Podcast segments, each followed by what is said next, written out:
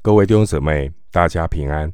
欢迎您收听二零二二年六月八日的晨更读经。我是廖哲一牧师。今天经文查考的内容是《哥林多前书》十五章五十到五十八节。《哥林多前书》十五章五十到五十八节内容是基督徒复活的盼望。首先，我们来看《哥林多前书》十五章。五十节，弟兄们，我告诉你们说，血肉之体不能承受神的国，必朽坏的不能承受不朽坏的。五十到五十八节，保罗谈论基督徒复活的盼望。当主耶稣再来的时候，信徒不论是再生或是已死，他们的身体。会产生变化。五十节，保罗这样说：“血肉之体不能承受神的国。”意思是，我们现今的躯体不能与上帝永恒的国相配。同样的事实是，必朽坏的不能承受不朽坏的。换句话说，我们现今的身体。会患病，会朽坏，也会腐败。与将来上帝给圣徒那不会败坏的生命是不同的。而这引发了一个问题：这些还活着的信徒，当主耶稣再来的时候，他们的身体如何与不朽坏的永生调和呢？既然要承受永生，不是我们今生这个血肉之体，所以必须经过改变才可以。五十一节，回到经文《跟你多前书》十五章五十一到五十四节。我如今把一件奥秘的事告诉你们：我们不是都要睡觉，乃是都要改变。就在一刹时。眨眼之间，号筒末次吹响的时候，因号筒要响，死人要复活，成为不朽坏的，我们也要改变。这必朽坏的总要变成不朽坏的，这必死的总要变成不死的。这必朽坏的即变成不朽坏的，这必死的即变成不死的。那时。经上所记，死被得胜吞灭的话，就应验了。五十一到五十四节，当主耶稣再来的时候，有些信徒不需要经过死亡，肉体的死亡，他们会活着被提。铁上罗尼加前书四章十七节，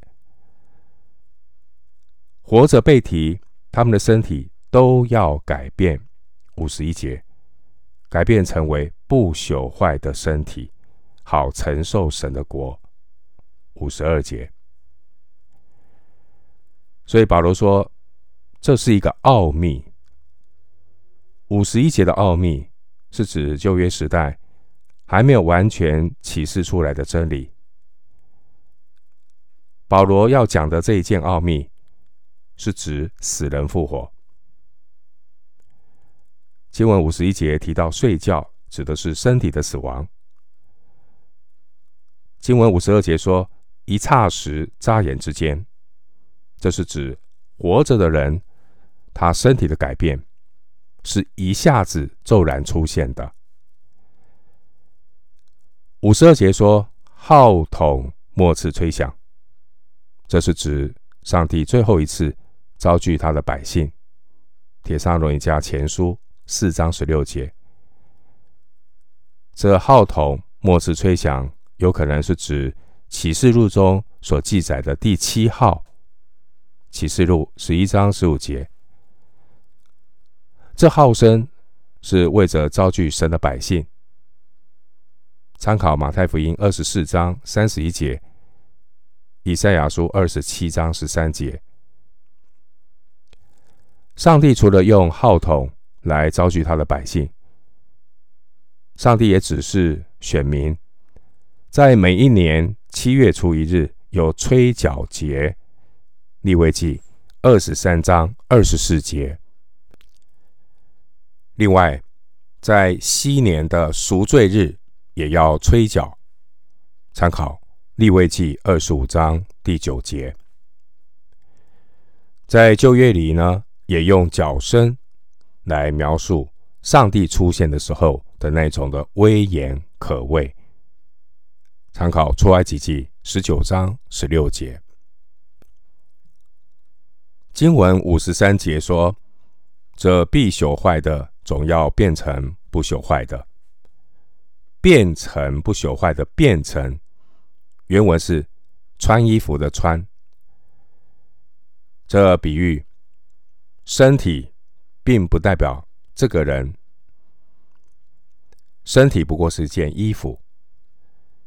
信徒复活之后，有灵性的身体。”这灵性的身体是上帝给圣徒的另一套衣服。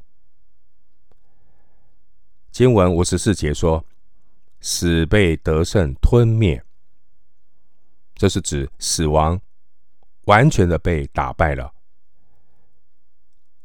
经文五十四节是引用以赛亚书二十五章第八节的内容。弟兄姐妹。从我们出生开始，人的身体就开始往衰老的方向前进。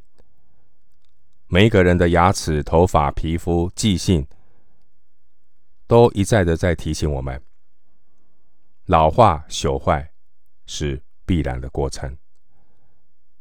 死亡是罪人共同的结局。罪人面对死亡无药可救，然而，当上帝给我们穿上一个新的身体，就不再有朽坏、死亡。那一刻开始，死亡就被吞灭了。若有人在基督里，他就是新造的人。从此以后，他就像死在罪恶过犯中的老我告别。回到经文，《哥林多前书》十五章五十五到五十六节。是啊，你得胜的权势在哪里？是啊，你的毒钩在哪里？死的毒钩就是罪，罪的权势就是律法。五十五到五十六节，保罗告诉我们：因着基督的代死和复活，信徒得以脱离律法的咒诅、罪的辖制以及死亡的权势，并且。信徒可以向死亡夸胜。经文五十五节提到毒钩，这毒钩可能是指带着刺的棍棒。毒钩也可以指是蜜蜂、蝎子的刺。五十五节提到死，它是个恶毒的仇敌。感谢神赐给我们有基督耶稣的救恩。基督耶稣已经除去了死亡的刺，死亡已经不能够再伤害属神的人。经文五十五节引用旧约何西阿书十三章十四节，关于罪和死亡联动的关系。罗马书六章二十三节说：“罪的工价乃是死。”而死亡借着罪，在人的身上获得了权柄，所以说，死的毒钩就是罪。五十六节经文又说，罪的权势就是律法。关于律法的功用，律法是叫人知罪。罗马书三章二十节。另一方面，罗马书七章十二节告诉我们。律法是圣洁、公义、良善的。律法把一个人应该达到的标准摆在每一个人面前。然而，没有任何人可以完全达到律法全部的要求。所以呢，罪就利用律法来控制我们。那么你会问，罪是如何利用律法来控制我们呢？在罗马书七章八节说：“然而罪趁着机会，就借着诫命，叫诸般的贪心在我里头发动，并且引诱我，并且杀了我。”罗马书七章八节还有十一节。所以这就是十五章五十六节所说的罪的诠释，就是律法。弟兄姐妹，主耶稣已经解决了罪所带来死亡的问题。罪的工价就是死，世人都犯了罪，因此按着定命，人人都有一死，基督徒也不例外。但基督徒借着耶稣的救恩，出死入生，因此死亡不再能够伤害，不能够再成为伤害我们的毒钩。对基督徒而言，死的意义是什么？死不过是从今生进入永生，与基督同在的一扇门。腓立比书一章二十三节，对一个。敬虔的基督徒而言，死亡不再是依依不舍的损失；对近前的基督徒而言，死要成为他的益处。所以，保罗在腓立比书一章二十一节，他这样说：“因我活着就是基督，我死了就有益处。死重如泰山，轻如鸿毛。”诗篇一百一十六篇十五节。告诉我们，上帝看圣民之死极为宝贵。基督徒的人生观是要看重如何活得有价值，如何讨神的喜悦。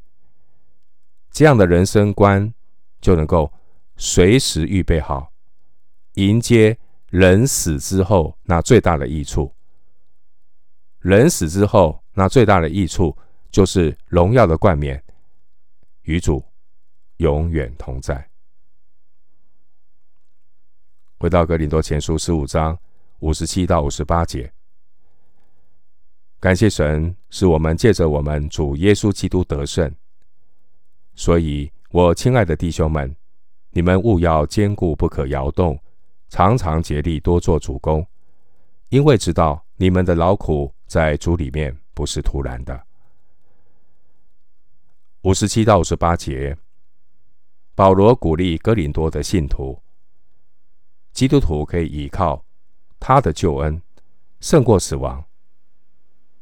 因此，基督徒要坚固不动摇，努力的多做主的工作，因为基督徒他的劳苦在主里面不是徒然的。基督徒的人生观不是徒受恩典，一死百了。经文五十七节。原文有“但是”做开头，表示耶稣的救恩是每一个罪人的出路，因为基督已经胜过了死亡，并且已经把死废去了。